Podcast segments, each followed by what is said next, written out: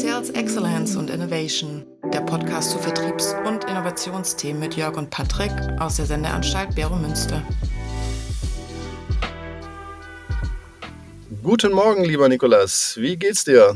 Guten Morgen, Jörg. Super. Ähm, Messi für die, für, das, für die Einladung zum Gespräch heute Morgen. Freue mich drauf. Ja, vielen lieben Dank, dass du da die Zeit gefunden hast. Wir haben es ja vorhin kurz besprochen, ist immer nicht ganz so einfach, alle volle Terminkalender aber wie ich finde, ein super spannendes Thema, was so ein bisschen immer auch untergeht im Vertrieb. Ich, ich komme damit immer in Berührung.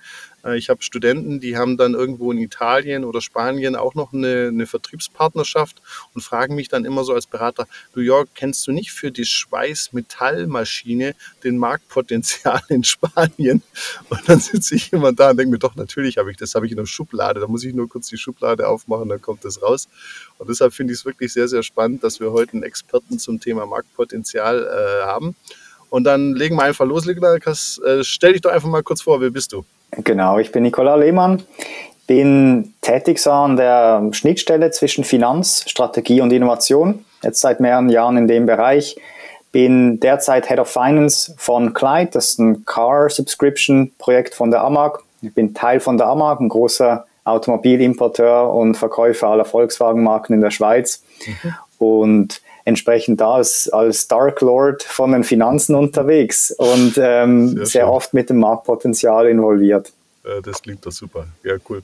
Nee, freut mich sehr. Patrick und ich, wir haben auch immer wieder Amag als, also die, die kommen nicht so gut weg, leider, äh, weil wir beide da Kunde sind und wir haben die schon ein, zwei Podcast-Folgen so als Beispiel gebracht äh, im Bereich Service, aber da, da, da, wollen wir heute nicht weitermachen. Deswegen machen wir die Innovation, oder? Genau. Äh, dass, dass, dass, es immer besser wird. dass es immer ja? besser wird, genau. genau. Und Nikolaus, äh, für dich ähm, haben wir immer so die Sache, so der Wein. Also wir sagen ja immer, als erstes soll ja auch gemütlich sein. So, was ist dein Weintipp für unsere Zuhörer? Genau, es ist noch ein bisschen früh am Morgen, um jetzt eine Flasche aufzumachen, ja, aber ich genau. habe trotzdem einen Tipp. Ich habe den äh, Toskana mitgebracht, Toskana Raphael Dalbo. Den gibt es mhm. in, äh, in einem großen äh, Verteiler mit einem C am Anfang zu kaufen. Ja. Ein guter, angenehmer Wein, Bio-Qualität sogar mhm. ähm, und süffig. Ähm, mhm. Also nicht zu leicht, nicht zu schwer, ziemlich ja. eine gute Sache. Ähm, cool, weil ich habe mir auch gehört, es ist ein Sangiovese ja. Ähm, die sind, da ist ja auch der Chianti Classico basiert da so drauf. Okay. Und ich gehe geh wirklich gern in die Toskana, aber ein Problem in der Toskana ist immer der Wein für mich ein bisschen. Okay. Das werden vielleicht viele nicht so sehen, aber ich habe mich auch ein bisschen vorbereitet. Der ist zwar auch trocken, aber der kriegt noch so ein bisschen Liebe, in, in, was die Leute so drüber schreiben. Also er ist, es ist nicht so ganz genau mein Geschmack, aber er hat sowas, dass er doch wieder so mein Herz erwärmen könnte. Ja, ja, ja. ja. Also guter Wein, äh, immer wieder mal trinkbar. Auch äh, ist eine schöne, schöne Flasche, auch mit mhm. einem nice Anhänger dran. Cool. Ähm, auch wenn man Gäste hat, macht noch ein bisschen was her. Ja, super, danke dafür. Und dann das zweite ist ja so, wir sagen immer nicht nur was für den Bauch, auch was für den Geist oder für die Zunge, auch was für den Kopf. Deine Buchempfehlung? Ja, meine Buchempfehlung ist The Infinite Game von Simon Sinek. Passt mhm. auch ein bisschen heute zum Thema. Mhm. Ähm, viele kennen ihn von Why oder so Purpose Driven. Ja. Hier hat es ein bisschen ausgeführt, was für verschiedene Spiele es gibt und dass man eigentlich, welche Mindsets man dafür braucht jetzt im heutigen Businessleben. Das ist ziemlich mhm. super spannend. Okay, cool. Weil, also das Why, ich, ich, ich habe ja so ein bisschen Branding-Hintergrund. Also ich habe mit dem Why immer sehr viel zu tun gehabt. Und er kam dann irgendwie so, weil ich auch schon ein bisschen älter bist, so überraschend von der Seite. Also den habe ich in meiner Ausbildung nie gehört, den gab es ja damals noch nicht. Aber der kam so überraschend. Auf einmal haben die Firmen das, dieses Modell da gehabt mit diesen, waren ja auch so Kreise, ich glaube so drei, vier Kreise, Why, How und irgendwas. Und what, ja dann. Genau. Und ich fand das noch wirklich sehr, sehr cool, weil, ähm, wie gesagt, wenn man so einen Branding-Hintergrund hat, ist es völlig klar mit Purpose. Ne? Aber doch viele äh, tun sich ja mit dem Thema Marke oder auch so äh, solchen Sachen schwer. Und ich fand es eigentlich, weil Marke immer so, die haben dann die Bücher geschrieben, so mit Identität, sechs Dimensionen und, und Image und dann musst du da so rum. Also das war schon ein Studium für sich und ich fand es eigentlich sehr schön runtergebrochen. Und jetzt bei dem Infinite Game habe ich mir das nochmal angeschaut. Ich habe ja auch in der, in der Uni Spieltheorie äh, gehabt. Ich weiß nicht, mhm. ob du auch. Mhm ich muss ganz ehrlich sagen, ich war da nicht so schlau. Also ich fand es super spannend, aber es ging für mich so Richtung Volkswirtschaftslehre. Ich dachte so, upsala, aber ja. das Buch ist anders oder? Genau, er, er, hat eigentlich diese zwei Spiele. Es gibt einmal Fin mhm. Finite Game, also endliche, mhm. das ist ein Fußballspiel, oder? 90 ja. Minuten, klare Regeln, zack, fertig. Und dann ja. gibt es aber die Businesswelt und mhm. da sind es vor allem Infinite Games, unendliche Spiel. Also es gibt keinen Endzeitpunkt. Also jetzt beispielsweise in der Autoindustrie, die hat sich über die letzten 100 Jahre entwickelt. Davor gab es am Schluss Kutschen, wenn man sie dazu zählt. Und ja. dann geht das immer weiter. Neue Player kommen hinzu. Es gibt keine starren Regeln. Und mhm. entsprechend brauchst du in dieser Welt von diesen Infinite Games brauchst du ein anderes Mindset oder es geht mehr über Trust im Team, dass die Leute verstehen, was ist der Purpose dahinter, dass man flexibel bleibt und dass man von der Konkurrenz lernt und nicht einfach sagt, okay, ich möchte jetzt Apple schlagen und ich möchte Nummer eins werden. Das ist ein sehr endliches Ziel, oder? Sondern ja. man sollte eher am Schluss für den Kunden irgendeinen Purpose dahinter haben, warum man am Schluss als Firma in, äh, also existiert. Okay, das heißt, er baut auf seinem, seinen mhm. ersten Empfehlungen auf und, und bringt es nochmal so auch in, in, praktisch in so eine ja, wie soll man sagen, gesellschaftliche Dimension, also so wie, wie, wie unsere Märkte, unsere Branchen äh, funktionieren. Wenn ich es jetzt äh, vereinfacht ausdrücke, eben dieses nicht mehr MeToo, ich gucke nur, oder wenn man es in die Autobranche äh, überträgt, anscheinend sind viele deutsche Firmen überrascht, dass die Chinesen so gut sind im Elektroauto. Und gestern habe ich gehört, bei Volkswagen wird jetzt dann doch auch massiv der Rotstift eingesetzt, bei den Produkten und auch generell. Mhm. Also so in die Richtung geht es ja dann wahrscheinlich. Genau. Und vor allem eben, wie man als Business Leader dann agieren kann oder mhm. dass man nicht mehr halt als Business Detail micromanagen kann und weil sich die Welt so schnell dreht und verändert, mhm. da mhm. muss am Schluss das Wissen direkt unten beim Team sein, dass die mhm. agieren können und entsprechend das Vertrauen auch haben dazu. Cool.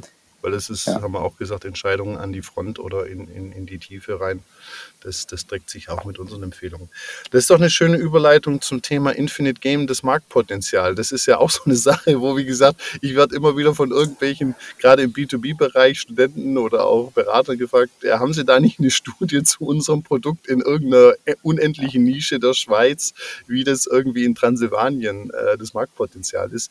Wie gehst du, also fangen wir mal so emotional drauf ein, wie, wie, wie tut man sich den Job an? Also ich stelle mir das noch, äh, also es gibt ja konkrete Jobs, wo ich irgendwie so stempeln gehe, wo ich genau weiß, wie oft habe ich gestempelt. Und das ist jetzt ja eher so ein Job, wo erstmal die Frage ist, kann der das überhaupt? Oder wie sieht so ein Vorstellungsgespräch aus? Oder?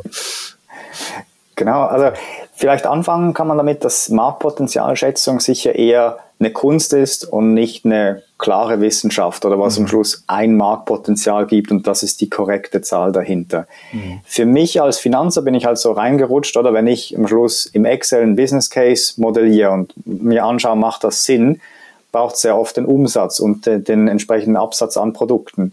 Und den setzt man ins Verhältnis. Den muss man ein bisschen einschätzen können, okay, macht die Zahl Sinn? Haben am Schluss alle Schweizer dann zu Hause drei Autos stehen oder nur eines oder ein halbes, dass man das ein bisschen okay. einschätzen kann, wie da der Verlauf ist von der Innovation. Und entsprechend bin ich da reingerutscht, so mhm. vor allem im Innovationsbereich mehr in Richtung Marktpotenzial. Mhm. Und eben es gibt verschiedene Varianten, es gibt tausend Varianten, wie man vorgehen könnte. Das Ziel an sich ist wirklich, dass man so ein bisschen Bauchgefühl entwickelt, wie groß ist der, der Markt von dieser Innovation und wie breit kann man den auch fassen und dann mhm. ist es so ein iterativer Prozess, der stattfindet. Man hat mal initial eine erste Schätzung und dann ver verbessert man die eigentlich laufend durch Kundenbefragungen, erster Launch etc., dass es immer besser wird. Ja. Ja. Also da hast du schon viele Punkte angesprochen. Ich möchte mal auf das eine eingehen, weil du, du sitzt jetzt im Finanzbereich, ähm, wo man jetzt ja vielleicht auch sagen würde, ist ja relativ weit weg vom Kunden. Also das ist ein Wort schon angesprochen, Kundenbefragung. Ich gehe mal davon aus, die machst nicht du, sondern die macht ja dann wahrscheinlich der Vertrieb Marketing oder das Business Development. Warum ist es bei dir und nicht in einer dieser Abteilungen? Man könnte doch auch sagen, Marktpotenzialschätzung, das ist im Produktmanagement oder Mhm. Oder ist das völlig absurd, was ich so sage? Es kommt ein bisschen immer auf die Firma drauf an. Mhm. Ähm, was halt Finanz als so Wert hat, ist die Objektivität. Mhm. Also das heißt, vielleicht Vertrieb oder auch Marketing können natürlich das Ganze auch ein bisschen färben. Und als mhm. Finanzer ist man sehr oft in einer möglichst unabhängigen Rolle. Klar mhm. brennt das Herz auch für die Innovation und man möchte das Produkt möglichst gut auf den Markt bringen. Ja. Ähm, aber ich habe als Finanzer natürlich die Möglichkeit zu sagen, ui, da seid ihr wirklich zu optimistisch oder viel zu konservativ. Wenn der Vertrieb kommt und sagt, wir können nur drei Stück im nächsten Jahr absetzen, dann kann ich da dem Sandbagging ein bisschen entgegenwirken, wenn wir sagen, letztes Jahr haben wir 1000 abgesetzt. Von dem her ja. glaube ich, da mit der neuen Produktlinie werden wir da auch gute Stückzahlen hinbekommen. Okay. Also das ist so der, so der Grund. Und wenn man jetzt so in, in der Zusammenarbeit ähm, anschaut, weil das ist für uns ja immer ein großes Thema, so das Silo-Denken oder auch so Schnittstellen ganzheitlich. Wie, wie muss ich mir das jetzt vorstellen? Ist das so eine Sache, du hast ja gesagt, es gibt so einen Prozess, so mehrere Stufen. Ist es dann so wirklich, dass man das systematisch machen sollte, so einmal im Monat? Oder, also es kommt natürlich jetzt immer auf die Innovation an. Wir haben ja auch so Horizonte, Horizont 1, 2, 3, ne? also auch wie schnell ist natürlich die Firma. Manche B2B-Firmen brauchen ja drei Jahre, bis die Innovation überhaupt auf den Markt kommt. Andere Sachen sind im Jahr da. Aber was ist so deine Erfahrung oder Empfehlung? Wie oft sollten man sich denn dann als Team da zusammensetzen? Also es kommt ein bisschen auf den Lifecycle vom Projekt an. Ja. Also am Anfang, wenn man jetzt sagt, man hat wirklich was Disruptives, wie bei jetzt bei uns beim Innovation und Venture Lab, wo man sagt, man hat ein neues Produkt, das man starten möchte und man hat das wirklich, das existiert noch nicht auf dem Markt oder vielleicht was ähnliches, aber nicht genau das, dann muss man sich am Anfang schon relativ intensiv mit dem Marktpotenzial auseinandersetzen. Und da ist sicherlich multifunktionale Arbeit nötig, ähm, ja. vielleicht auch ein bisschen getrieben vom Business Development, von, vom Vertrieb mal die ersten Zahlen aus dem Hut zu zaubern, ähm, Finanz da als Sparring-Partner und dann verfeinert Finanz am Schluss die Schätzung noch ein bisschen mehr in die Tiefe, wo man noch andere Werte hat. Es ist wirklich, macht super viel Sinn, da mit möglichst vielen Parteien zusammenzuarbeiten, dass man auch Tech mit einbezieht. Die mhm. haben eine andere Perspektive auf, auf die ganzen Dinge von der Innovation, auch eben Sales, Marketing und da lohnt es sich am Anfang sicher eine, eine, gute Diskussion zu starten, dass man sich da ein bisschen einigt, okay, wie groß kann das Ganze werden?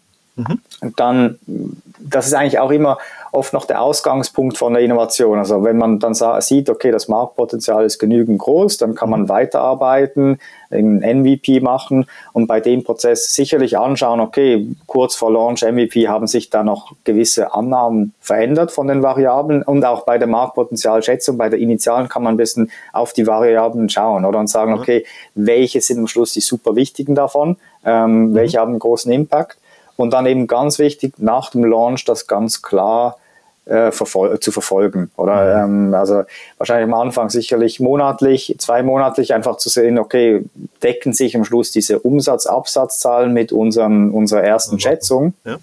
oder nicht? Äh, und muss man da reagieren? Okay, ne, cool. Aber du würdest schon sagen, so monatlich, also es ist nicht eine Sache, was man nur so quartalsweise machen sollte, sondern. Ja, also kommt ein bisschen darauf an. Also ich sage jetzt bei einer beispielsweise bei einer inkrementellen Innovation, jetzt ein ja. neuer Audi, der gelauncht wird, dann hat man, da hat man ziemlich gute historische Daten und dann kann ja. man ziemlich verlässlich sagen, okay, wir haben eine monatliche Saisonalität sogar und das sollte sich in dem Bereich entwickeln. Da ja. macht sicherlich ein monatliches Tracking super viel Sinn. Ja. Wenn du jetzt was sehr Disruptives hast, wo du vielleicht nach einem Monat noch nicht genau sagen kannst, nimmt der Markt auf, ja, nein, und auch ob, da ist es super, also wirklich eine super große Kunst, da einen genauen Forecast monatlich schon zu erstellen. Da kann man es dann am Schluss vielleicht eben zweimonatlich, quartalsweise anschauen. Ist halt dann auch eben, ist dann abhängig vom Bauchgefühl auch ein bisschen von der Erfahrung. Absolut. Und du bist ja jetzt in so einer, ich sag mal, Twitter-Rolle. Also ihr, das, so wie ich es verstehe, das, das Amag Venture Lab ist ja praktisch eine Ausgründung. Also es ist zwar einem großen Konzern drin, aber ist ja auch so ein bisschen, soll ja wahrscheinlich auch so einen Startup-Charakter haben. Wenn du jetzt nochmal über deine Rolle nachdenkst, siehst du da einen riesen Unterschied, wenn ich jetzt deinen Job in einem Startup machen würde oder in so einem Amag Venture Lab oder vielleicht sogar in einem Konzern selber ähm, vielleicht bei der Swisscom oder bei einer ABB, die jetzt vielleicht das sowas nicht ausgründen. Siehst du da Unterschiede dann auch im Job oder? Ja, eben, ich habe von bin mein, meiner Karriere ein bisschen in alles reingesehen. Ich habe mhm. Procter Gamble gesehen, wirklich großer ja. internationaler Konzern. Ja. Dann Amax ein bisschen dazwischen und jetzt Clyde, die Corporate Innovation, eher nah beim Startup. Und ja. die großen Players, die sind dann schon eher halt mit inkrementellen Innovationen unterwegs. Ähm, da es nicht massiv drum, okay, welchen zusätzlichen Markt könnten wir noch erreichen? Oder jetzt ja. als Beispiel, wenn du jetzt ein neues Shampoo lancierst, okay, bei Procter Gamble, dann weißt du ungefähr, wie viel Head and Shoulders verkauft wurde und es ja. kommt dann nicht plötzlich ein Shampoo raus, das dann irgendwie, keine Ahnung, einen Monat hält oder so, oder man nie mehr die Haare ja. waschen muss. Das wäre dann wirklich was Disruptives, oder da wird es dann genau. spannend. Ähm, entsprechend da geht es dann her, wirklich so ein bisschen um das Inkrementelle, wirklich einen genauen Forecast über die Monate zu erzeugen und das ist nicht so eine Rocket Science. Ja. Wenn man jetzt aber über so Innovationsprojekte spricht oder wo, es jetzt beispielsweise bei Kleid um ein Autoabo geht, ja. dann am Anfang, als das Ganze also aufgebaut wurde im 2019, dann hat man noch nicht viele Vergleichsgrößen. Man musste ein bisschen schauen, okay, wie viele Autos wurden verkau werden verkauft in der Schweiz, wie offen sind die Leute fürs Abonnieren ja. von Fahrzeugen. Und da ist man sicherlich, je disruptiver das Ganze, innovativer das Ganze wird, desto mehr ähm, ja, desto spannender wird es auch für mich. Mhm. Oder man muss dann ein bisschen wirklich ganz, ganz viele verschiedene Faktoren berücksichtigen, dass man da auf eine gute Schätzung kommt. Mhm, verstanden.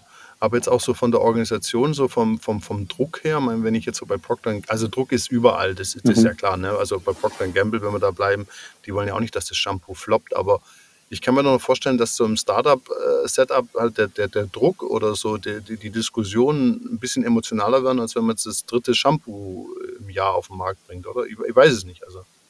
Ja, ich glaube, in einem Großbetrieb ist dann eher die, die Frage nach Sales Targets, Sandbagging, ja, ja, nein, oder wie sieht das Ganze aus, oder vor allem so Yearly Targets. Ja. Und bei Startups ja, am Schluss diskutiert man über die Sache. Vielleicht auch bei, den Star bei, der, bei Corporate Startups und Startups ist es wirklich eine multifunktionale Zusammenarbeit, wo man ja. sich einigen muss und wo man auch sagen kann, wo, wo ich auch meinem Geschäftsführer sage zum Teil, hey, ich als Nico als Finanzer, ähm, kann das so nicht unterzeichnen oder ich habe eine viel bessere, positivere Meinung und dann auch agree to disagree, fine, oder man findet sich dann äh, da zusammen. Es gibt vielleicht ja in dem Innovationskontext ein bisschen mehr Diskussion, weil man verschiedene Perspektiven versucht zu integrieren und die Wahrheit auch weniger klar ist von Anfang an. Oder das äh, beim Shampoo ist es relativ einfach zu sehen, okay, oder zu sagen, also es ist auch komplex, also ziemlich viele Elemente, die da zusammenkommen, aber bei halt so fuzzy neuer Innovation ist nochmal schwieriger. Ja. Und wenn du jetzt so deine Rolle äh, siehst, jetzt, wir, wir haben es ja gesagt, so auch ähm, viele Diskussionen. Was sind so deine Empfehlungen, jetzt auch von dem Hintergrund deiner Buchempfehlung, ähm, Mindset, Trust? Was, man kann natürlich sagen, viel kommunizieren und so, aber wenn du so mal so vielleicht zwei, drei Sachen so ein bisschen konkretisierst, wo du sagst, so das ist das, wo ich gemerkt habe, da, da komme ich weiter oder wenn es dann mal doch ein bisschen hitziger wird, ähm, in den Wald gehen alle zusammen und einen schönen äh, Toskana trinken oder, oder was sind so deine Empfehlungen für Menschen, die da so tätig sind? Am besten den Toskana morgen vor dem Workshop auf, aufmachen und dann trinken. Ähm, für mich das, das Wichtigste ist, dass man sich gegenseitig versteht und schätzt. Ähm, mhm. Dass man, also ich gehe oft auf Marketing, Sales, auch Tech zu und möchte die Sprache verstehen, möchte die Incentives dahinter verstehen, die Perspektive ja. und vice versa. Also das äh, kann ich den Vertrieblern, die, die zuhören, nur empfehlen, dass man auch mal auf Finanz zugeht, nicht dass Finanz einfach nur die ja, die Funktion ist, die einmal pro Jahr irgendein Excel-Template schickt und sagt, warum habt ihr nur 50 Prozent verkauft oder warum ist da die Abweichung dahinter oder, sondern dass ja. man ein bisschen eine Beziehung dahinter aufbaut und dann mhm. ist es auch super fein, dass man in der Diskussion eine andere Meinung hat. Und das heißt, man wird nicht persönlich, sondern es ist einfach, man hat eine andere Perspektive aufs, aufs Problem. Aufs Geschäft, ja. Ah ja, genau. Das ist so das ein Punkt, oder dass man sicherlich aufeinander zugeht. Vor allem, dass man dann auch miteinander aktiv arbeitet, dass man sich proaktiv involviert, mitdenkt. Also ich hatte mhm. auch schon zwei, drei Dinge, wo ich sage, oh, von mir aus müssen wir da sicherlich den Vertrieb schon jetzt mit reinbringen, auch wenn jetzt vielleicht irgendwie Tech und Marketing das noch nicht äh, so auf, auf dem Schirm hatte. Mhm. Genau. Ähm, genau, und sonst sicherlich, was auch hilft, wenn man so ein bisschen Training bezüglich agilem Arbeiten, Mindset äh, in dem Bereich hat in der Firma, das, das hilft dann oder von der Zusammenarbeit her auch, dass alle am Schluss das gleiche Mindset haben, okay, wir gehen jetzt mal iterativ vor und machen mhm. mal einen ersten MVP. Es muss noch nicht perfekt sein und da haben wir ab und zu auch in der Schweiz ein bisschen Probleme oder wir wollen die perfekte Lösung haben, dauert dann drei Jahre und dann sind wir zwei Jahre zu spät am Markt beispielsweise und lieber launchen wir mal 80 Prozent was und lernen daraus, machen es besser und äh, da sind dann halt die Amerikaner vom Mindset her noch ein bisschen uns voraus. Das ist so.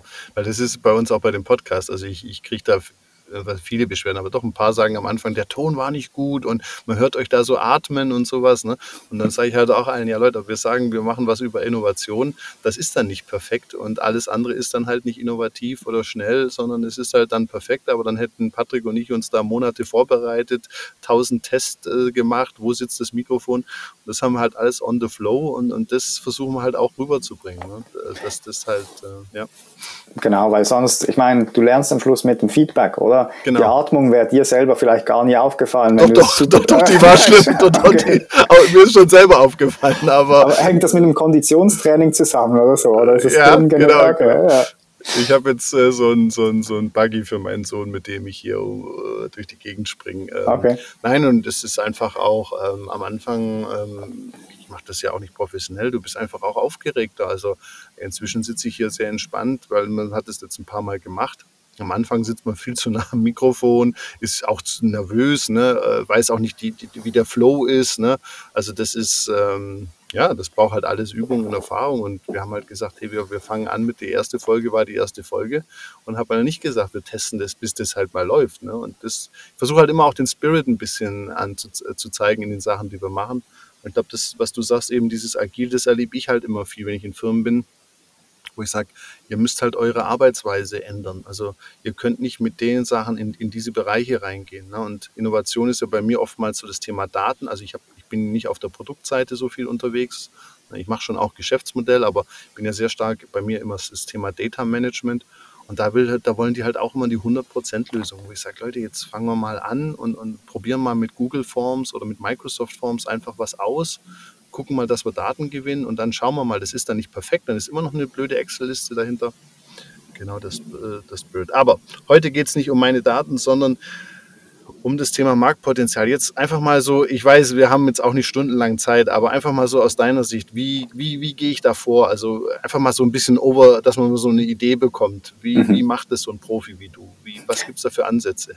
Uh, Profi, äh, ich versuche jeden Tag besser zu werden oder ja, ja, ja, ja. aber der, ja, ja. der Hyper-Experte bin ich noch nicht. nicht ja, ganz, da, da, da, das ist lustig, wie jeder hier mal, nein, nein, absoluter Guru der Marktpotenzialschätzung. Alles gut. Genau, also wie gesagt, Marktpotenzial fließt so ein bisschen Business Case rein. Das heißt, man muss abschätzen, wie groß wird das Ganze. Mhm. Für mich gibt es so zwei, zwei Varianten, wie man vorgehen kann. Meistens ist es auch eine mhm. Mischung. Mhm. Die eine Variante ist Top-Down. Das heißt, man geht von generellen statistischen Daten und demografischen Daten oder vergleichbaren Substituten, was da an Umsätzen erzielt wird oder wie viele Haushalte es in der Schweiz gibt und dann bricht man das ein bisschen runter auf ein spezifisches Produkt ja. oder eine, eine, Innovation, geht so top-down vor, also vom generellen so ein bisschen auf die Innovation zu, auf, auf so ein Mittellayer. Oder es gibt die Bottom-up-Variante, wo man sagt, okay, man geht von spezifischen Kundendaten aus. Also das heißt, man macht eine Umfrage, fragt 100 mhm. Leute, 90 Prozent davon waren super interessiert daran, 50 Prozent würden es kaufen und dann rechnet man das für das Spezifische dann hoch auf die Innovation in dem Bereich. Mhm. Ähm, das sind so die zwei Varianten. Selten sind sie super stark getrennt. Mhm. Was man sagen kann, sicherlich am Anfang, wenn es jetzt einfach nur eine Idee ist, dann mhm. geht man wahrscheinlich eher top-down vor mhm. und versucht das dann mit spezifischen Kundenbefragungen zu unter, untermauern, da, dass mhm. man da ein bisschen eine, immer, immer näher an am Schluss das, das Ziel kommt. Und mhm. je disruptiver, je neuer eine Innovation, desto eher geht man am Anfang top-down vor, weil es einfach noch keine Vergleichsdaten gibt. Mhm. Beispielsweise jetzt, wenn man sagt, okay, wir lancieren selbstfahrende Autos. Mhm dann hat man einen gewissen Markt von momentanen Autobesitzern, Autofahren, fein, aber mhm. vielleicht erweitert sich der Markt ja auch. Oder im Sinne von jetzt die Leute, die öffentlichen, öffentliche Verkehrsmittel nutzen, die würden dann vielleicht zukünftig eher selbstfahrende Autos nutzen, wenn die als Flotte unterwegs sind, weil die wollen Schluss Convenience, wenn es preislich attraktiv ist etc. Und deswegen kann man das Ganze sehr breit fassen und könnte dann das Marktpotenzial nicht nur auf den jetzigen Autoabsatz fokussieren, sondern vor allem breiter fassen. Und das ist am Schluss der große, also ich glaube, das ist so ein bisschen der Clou bei der Marktpotenzialschätzung, dass man sich nicht zu stark fokussiert auf, was ist das Bestehende und was decken wir ab, sondern vor allem auf die Kundenbedürfnisse und was deckt man überhaupt ab und dann kombiniert man am Schluss bestehende Industrien oder Angebote in, in was Neues. Mhm. Nee, sehe ich absolut so. Also das, glaube ich, ist ein Ansatz. Wobei halt bei dem, Top-Down ja auch das Thema sicher ist, dass du, wie du schon gesagt hast, du kannst ja die Kunden schlecht auch zu Feedback fragen. Also mhm. jetzt so selbstfahrende Autos, das ist ja auch schon ein bisschen durch, ne? Aber wenn ich jetzt wirklich hinkomme und sage, können Sie sich vorstellen, Sie haben eine Karte, wo Sie dann sich so einen Scooter nach Hause bekommen und ein Fahrrad, das steht 500 Meter weit weg und dann steht das Auto drei Kilometer weit weg und je nachdem plant die Software am Morgen, wenn Sie Ihren Google-Kalender aufmachen, wie Sie dann fahren. Da sitzen ja die Leute wahrscheinlich im Interview und sagen, was? Also, mhm. also du, da, da, da, sehe ich auch das Top-Down auf jeden Fall. Mhm. Cool. Dann für mich immer ganz spannend, weil du gesagt hast, so Bottom-up Kundenbefragung. Ähm, ich, ich komme jetzt aus dem, auch stark aus dem B2B-Vertrieb. Ihr seid ja stark B2C auch unterwegs. Was ich, was wir ja immer äh, versuchen, auch den in dem, in dem CS Selling Innovation beizubringen, ist ja, wenn du eine Firma bist, die ja schon Kunden hat, hätte ja der Vertrieb den Riesenscharme eigentlich schon ja, bevor das Ding überhaupt auf den Markt kommt, die Kunden zu befragen. Wie siehst du das oder wie, wie, wie geht ihr da vor? Genau, das sehe ich auch so. Also man mhm. hat, also wir machen beispielsweise bei uns regelmäßig Kundenbefragungen, mhm. nutzen auch bestehende Kunden, um Innovationen zu testen. Mhm. Ähm, kann man sicherlich noch weiter ausbauen, ja. Und dann kommt es halt darauf an, baut man ein Produkt für die bestehenden Kunden fürs Upselling ja. Oder möchte man zusätzliche Kunden reinziehen? Weil dann, man muss immer am Schluss sich auch oft hinterfragen, also man muss hinterfragen und sagen, okay, sind wir jetzt da gefärbt? Haben wir eine Bias drin, weil es einfach nur bestehende Kunden sind? Ja. Aber ich finde das auch, das finde ich die große Stärke auch vom Vertrieb. Der Vertrieb kennt die Kunden ziemlich gut. Genau. Und auch was läuft am Markt, was ist das Feedback da vom, vom Ganzen. Also auch eben, wir haben jetzt halt, bei uns ist so der Vertrieb, ja, ein bisschen geteilt, aber vor allem auch mit After Sales Customer Care, der für mich auch noch ein Teil so vom, vom Vertrieb ist. Und da ja. ziehen wir sehr, sehr viele Learnings draus, oder was mhm. am Schluss die Kunden mögen, was sie nicht mögen, mhm. ähm, was wir für die Kundinnen ändern können. Mhm. Ja, weil das, das war für mich ganz spannend. Ich war letztens äh, in einem Amag Autohaus äh, im Service und das hat alles gut funktioniert. Also jetzt gar nicht, sich zu, muss man sich nicht beschweren, aber ich fand es halt auch spannend, dass äh, gar keine Befragung gemacht war jetzt zu Zukunftsthemen. Also da, da laufe ich rein und laufe ich raus. Und ich bin ja eh da, also muss ja da warten, bis sie alle da rumtelefoniert haben mit der Versicherung. Also äh, mir ist jemand ins Auto rein oder hat so einen Lackschaden produziert, also jetzt auch nichts Schlimmes. Und man steht halt da, bis das alles geregelt ist. Dann dachte ich mir so, jetzt fragen die mich sicher zu irgendwas. Ne? Könnte ich mir vorstellen, so ein Abo zu lösen oder äh, das Auto, der Leasing läuft auch bald aus. Äh, Gibt es da irgendwie eine Innovation, wo vielleicht die Amag Interesse hat äh, an meiner Meinung? Und ich stehe ja da eh da. Und äh, dann dachte ich so, gut, da setzen die jetzt an und dann passiert nichts. Und das finde ich halt im Vertrieb so, oder wie du gesagt hast, im After Sales so spannend, dass das halt dann immer so punktuelle Aktionen sind, aber gar nicht im System drin. Ähm, wo ich ja sage, wenn du dir vorstellst, was das für eine Masse dann wird, weil ich weiß nicht, wie bei euch die Teilnahme ist bei Kundenbefragungen, bei mir sind das dann maximal so 5 Prozent. Aber wie viele Leute haben einen Schaden und stehen mit Reifenwechsel oder sonst was bei euch in der Garage? Mhm.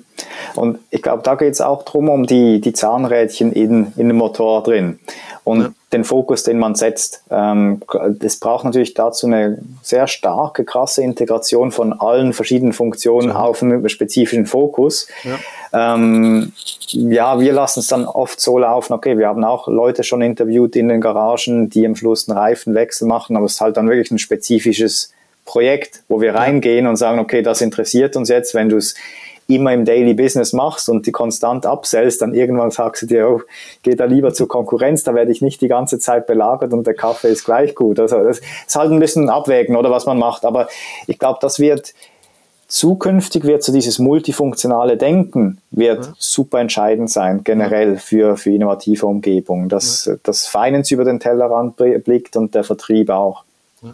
und die anderen Funktionen. Genau, weil das Spannende ist ja, du bist ja bei uns Dozent im CS Selling Innovation und das mit dem Finance-Hintergrund. Du hast jetzt ja auch schon ein paar Durchführungen durch ähm, mit unseren äh, Studierenden, die kommen ja aus dem Vertrieb. Was ist so dein Eindruck? Ist das für die dann total neu oder äh, wie gehen die mit, mit, mit deinem Kurs um oder mit dir oder was sind so deine Erfahrungen? Also bisher war das Feedback positiv, zumindest das offizielle. Ich weiß nicht, was du noch unter der Hand mitbekommen hast. Ja, das sage ich jetzt hier nicht öffentlich. Das, das, das, hören ja doch inzwischen ein paar Leute zu. Nein, das ist sehr genau. positiv. Aber ich meine jetzt so einfach von, ist das für die so eine Sache, wo sie sagen, ja, ja, das passt so? Oder sagen die, wow, das, das ist eigentlich mal eine Idee, die bei uns in der Firma vielleicht ein bisschen zu kurz kommt? Also als Feedback erhalte ich oft, dass sie mal wirklich schätzen, einen Einblick in die Finanzen zu erhalten, weil sie das mhm. bisher nicht so, was nicht so tief haben. Ich frage sie dann auch immer, okay, wie oft arbeitet ihr zusammen mit Finanzen und wie oft, also oder wie hoch ist der wahrgenommene Mehrwert? Und das ja. ist eigentlich eine schöne Linie. Also je öfter man mit Finanz zusammenarbeitet, Klar. desto mehr nimmt man den Mehrwert äh, wahr. Ja. Und ja, von dem her, ich glaube, ich bin dann auch immer sehr überrascht, also ja, überrascht mittlerweile eigentlich nicht mehr, dass wie, wie, gut die ersten initialen Marktpotenzialschätzungen da im Kurs, die wir machen, einfach so top-down mal ein bisschen was schätzen, wie die rauskommen in den Gruppen. Mhm. Ähm, also ich glaube, das zeigt auch, auch für der Vertrieb an sich könnte das Marktpotenzial relativ locker schätzen, oder? Mit ein bisschen Sparring-Partner auf der Seite. Es geht auch, oder? Und ich glaube, mhm das führt dann auch dazu, dass man mehr Ownership hat, dass man dann auch versteht, okay, die Sales Targets sind irgendwie verbunden damit und man ist involviert von Anfang an. Ähm, mhm. Besser als dann der Vertrieb kriegt, bekommt nach zwei Jahren für irgendeine Innovation irgendein Target, dass man, da, wo man keine Ownership fühlt dazu. Mhm. Ähm, ja. Aber wie ist deine Einschätzung so jetzt äh, von, von, von den Firmen, die, die Klassen, die du da so vor dir hattest? Sagst du, das ist bei vielen schon wirklich Standard oder sagst du, da ist doch noch ein paar Meter zu gehen, so diese Kombination aus Finanz und Vertrieb? Ja, also ich sehe da sicher noch sehr viel Luft, also Spielraum mhm. nach oben, ähm, wo wir, also wo wir das Potenzial ein bisschen ausnutzen können, Zusammenarbeit von Finanz und Vertrieb dass man ja noch bessere Lösungen findet. Ich glaube, in der mhm. Vergangenheit war das Marktpotenzial vielleicht eher so ein bisschen ja in der in der Ecke und nicht nicht so ganz im Fokus. Und jetzt, wo ja. es mehr um Innovation geht etc., merken sie, okay, wir müssen was machen, aber eben da muss man noch einiges machen, um wirklich das Potenzial auszuschöpfen. Mhm. Und du hattest jetzt ja schon gesagt, ich gehe nochmal so auch in die B2B-Welt zurück. Wir haben ja so Horizonte 1, ähm, so äh, MeToo-Innovationen, wo man so einfach sagt, gut, da gibt es jetzt halt nochmal eine Maschine, die hat ein paar Features mehr. Und dann gehen ja viele äh, nicht mehr über Produkte, also sondern über Dienstleistungen. Also äh, bei euch ja auch bei der AMAG, also das, das Kleid ist ja auch eine, eine Dienstleistung, also in eine Solution rein, oftmals ja in IoT. Siehst du da nochmal eine Besonderheit, wenn man so Produkte mit, mit Dienstleistungen vergleicht in, in deiner Rolle oder in Zusammenarbeit mit dem Vertrieb? Ich glaube, wenn man ja, also wenn man Dienstleistungen anbietet, dann öffnet man das Feld zumindest, mhm. oder von, äh, auch vom, vom gewissen Marktpotenzial von den, ja. von den Kunden. Man kann neue Kunden ins Boot holen. Ja. Das macht das Ganze aber auch komplexer. Und mhm. das heißt, der Vertrieb muss da involviert sein oder was man am Schluss verkauft. Man verkauft nicht mehr einfach nur Stahl an den Kunden, sondern man verkauft am Schluss Mobilität an ja. den Kunden und die Kundin. Und ja, entsprechend macht es das Ganze da ein bisschen komplexer, sowohl vom Verkauf, aber auch vom Schätzen mhm. von, was sind die, die Revenue Streams dahinter, die man erzielen könnte. Es ist nicht mehr mhm. ganz so einfach, wo man sagt, okay, das ist jetzt eine Unit, sondern es hängt dann viel, viel damit noch zusammen, was da reinkommen kann. Mhm. Also das, glaube ich, ist auch nochmal eine Botschaft, was sich viele nicht so bewusst sind, weil ich erlebe das dann, die kommen halt aus ihrer Produktinnovations- Prozessen oder Erfahrungen, die sind dann 50, 100 Jahre am Markt, sind ja auch sehr erfolgreich. Also man hat da auch immer ein bisschen so ein gefährliches Selbstvertrauen und dann geht es so in, in den digitalen Servicebereich rein und dann sind die sich immer gar nicht so bewusst auch, dass das sich ja auch schnell ändern lässt und man denkt ja immer in eine Produktionsanlage, da, da gibt es ja Themen wie äh, Finanzierung des Ganzen, dann die Anlage Platz, Mitarbeiter, Logistik, Rohstoffe, Lagerplätze, das hast ja dann gar nicht mehr so stark in diesem Servicebereich. Dafür hast du auf der Kundenseite viel mehr Herausforderungen, mhm. dass du dich da halt nicht völlig entweder overengineerst oder dass es dann zu wenig Nutzen bietet. Also da merke ich so, dass diese, diese Fähigkeiten, die man eigentlich ja hat bei Innovation, in dem Bereich dann relativ schnell auch an die Grenze kommen. Mhm. Ja, klar, wenn du von einem Industriebetrieb dann wirklich nur noch in eine Softwarelösung gehst, das kannst du nicht in einem Schritt machen, das dann eben ja. Äh, am Schluss Horizont 1 und 3 praktisch, oder? Genau. Du musst ein bisschen eine Verbindung machen. Das merken wir jetzt auch bei Clyde, oder wir, wir verkaufen Mobilität, ja, ist immer noch am Schluss ein Auto, das von A nach B zum Kunden bewegt werden muss und wo ja. sehr viel Arbeit noch dahinter steckt. Das ist nicht eine rein digitale Lösung. Ja. Und ähm, das, das so die Schnittstelle zwischen der physischen und der elektronischen Welt. Und ich glaube, ja, wenn du halt, wenn du was wirklich nur rein Digitales ähm, reinbringst, okay, dann ähm, kannst du zwar schneller skalieren, aber du musst halt dann trotzdem immer noch schauen, dass das auch am Schluss von den Unit Economics passt und äh, dass da alle Funktionen, äh, alle Fachbereiche im Betrieb verstehen, um was es geht. Ja. Ne, cooler, sicher wichtiger Punkt. Und für mich nochmal so ein Thema, wir, äh, Patrick und ich sind großer Fan von Rogers Everett Diffusion of Innovation. Das ist ja die, diese Kurve, äh, da haben wir auch schon eine eigene Podcast-Folge zu gemacht. Und er sagt ja, und das ist ja vielleicht auch das Thema Marktpotenzialschätzung, dass so 20 Prozent der Leute eigentlich so am Anfang offen sind für eine Innovation. Kann man mit so einem äh, Daumenregel da arbeiten oder sagst du, ja gut, das ist jetzt so mein Durchschnittswert, aber ich habe das auch schon erlebt, dass bei Shampoo das 100 sind. Also, oder äh, macht das überhaupt Sinn, diese 20 Prozent? Ja, es ist immer schwierig zu sagen, ob es jetzt die 20 Prozent sind. Ich mag das Modell auch, habe es bei mir mhm. auch in der, in der Vorlesung drin mhm. und denke vor allem, es ist ja dann zum Teil schon so, du musst dir überlegen, ob du wirklich dann die, die Early Adopters und dann die Early Majority noch reinbekommst, um wirklich das volle Marktpotenzial zu erreichen. Und entsprechend muss man es verfolgen auf, dem, auf, der, auf der Laufbahn. Jetzt bei uns, auch beim Auto-Abo, hat man gesehen, am Anfang muss man sehr viele Kunden noch ein bisschen ja, educaten und sagen, okay, was ist jetzt ein Auto-Abo im Vergleich zum Leasing, zum Kauf? Ja. Und ja.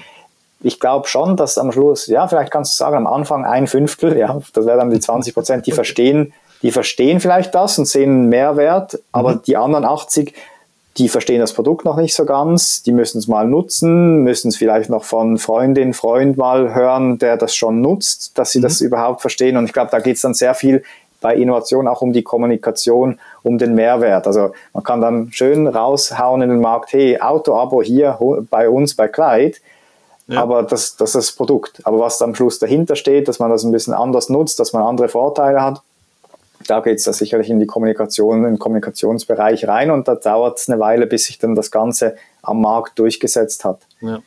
Ich sage ja dem immer Familiarity, es geht eben heute nicht mehr nur Bekanntheit, also es reicht eben nicht aus zu wissen, es gibt Kleid, sondern ich sage immer äh, sehr plakativ, man muss als Kunde mal dran geleckt haben. Also ich muss das halt irgendwo verstehen und ja auch dann vergleichen, habe ich da überhaupt ein Problem jetzt in meinem jetzigen Leben und lohnt sich der Aufwand dann zu wechseln, mich zu informieren. Also das ist ja auch alles immer mit Aufwand verbunden, dieses Education. Und da versuche ich den Firmen immer zu sensibilisieren, nur weil ihr sendet, heißt ja nicht, jemand hört zu. Mhm. Ähm, aber das, das ist wieder auch nochmal ein anderes Thema. Dann in dem Modell ist ja dieses, wir hatten es ja gerade angesprochen, dieses ist ja so eine Mitte, so dieses Crossing the Chasm. Also du hast ja gesagt, so zwischen Early Adopters und Early Majority. Wie erlebst du das jetzt so in deinem Alltag? Ist, ist das so ein Moment, wo man dann so da sitzt, auch als Financer und dann so hofft, so ich habe morgen noch einen Job oder so auch die Stimmung im Team? Ist das so eine Phase? Wie, wie, wie muss man, also wie sieht es dann innen aus? Weil das ist ja schon so, man hat jetzt am Anfang ein paar Kunden, da sind ja alle vielleicht ganz happy, auch die Marktpotenzialschätzung revidiert man vielleicht ein bisschen nach unten und sagt, ach, eigentlich läuft es ja. Und dann kommt ja vielleicht der Moment, wo, wo so die ersten gekauft haben, aber dann ist es so ein bisschen stagniert. Oder wie, wie, wie geht man damit um? Mhm. Ich glaube, also generell ist es so beim, beim Corporate Innovation bei der AMAG, okay, dann wir verschiedene, verschiedene Projekte probieren wir aus und ja. ein paar klappen, ein paar klappen nicht. Das ist ja. schon mal das Mindset, das man am Anfang haben muss. Ja. Und ja, als das initial gelauncht wurde bei Clyde, dann kamen ziemlich schnell Buchungen rein am ersten Tag schon. Das ist super cool. Und ja. dann fängt man an auch zu lernen oder zu merken, okay, welche Prozesse passen noch nicht so ganz, welche muss man anpassen.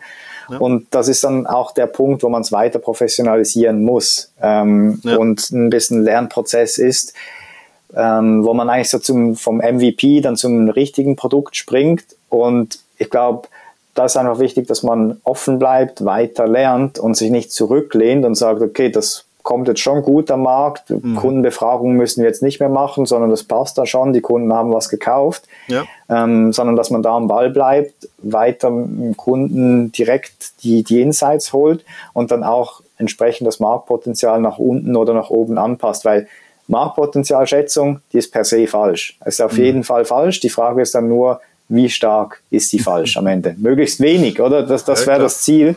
Ja. Ähm, ich glaube, eben, äh, Daimler hat mal gesagt, Marktpotenzial für PKWs maximal eine Million weltweit, ja. Ja. Ähm, weil wir nicht genug, genügend Chauffeure haben. Das war genau. das Mindset damals. Äh, ja. dass man das Auto nicht selber fahren kann, dass es spezifische Skills braucht. Heutzutage sind wir zwei locker im Auto unterwegs, alleine ohne Chauffeur und äh, Faktor Leider, leider, da bist du, das, das findest aber, das ist immer komisch, bei Patrick auch, also ich sitze immer da und sage leider, also mir ist diese, die Daimler-Denke, vielleicht weil ich auch in Baden-Württemberg aufgewachsen bin, ist die noch sehr sympathisch. Ich kann es bloß im Alltag nicht umsetzen, ja. aber Chauffeurfahren wäre wirklich sehr, sehr schön, ein Spaß. Und, und mittlerweile Faktor 1000, oder? Jetzt ja. haben wir über eine Milliarde PKWs auf, auf dem Globus und das zeigt eben, es ist sehr abhängig davon, in welcher Zeit machst du die Schätzung, was ist das Mindset, was ist die Technologie und entsprechend muss man das immer weiter anpassen, weil wenn Daimler das ausgerichtet hätte auf eine Million und die wären fix dabei geblieben, okay, dann hätten andere Marken viel größeren Marktanteil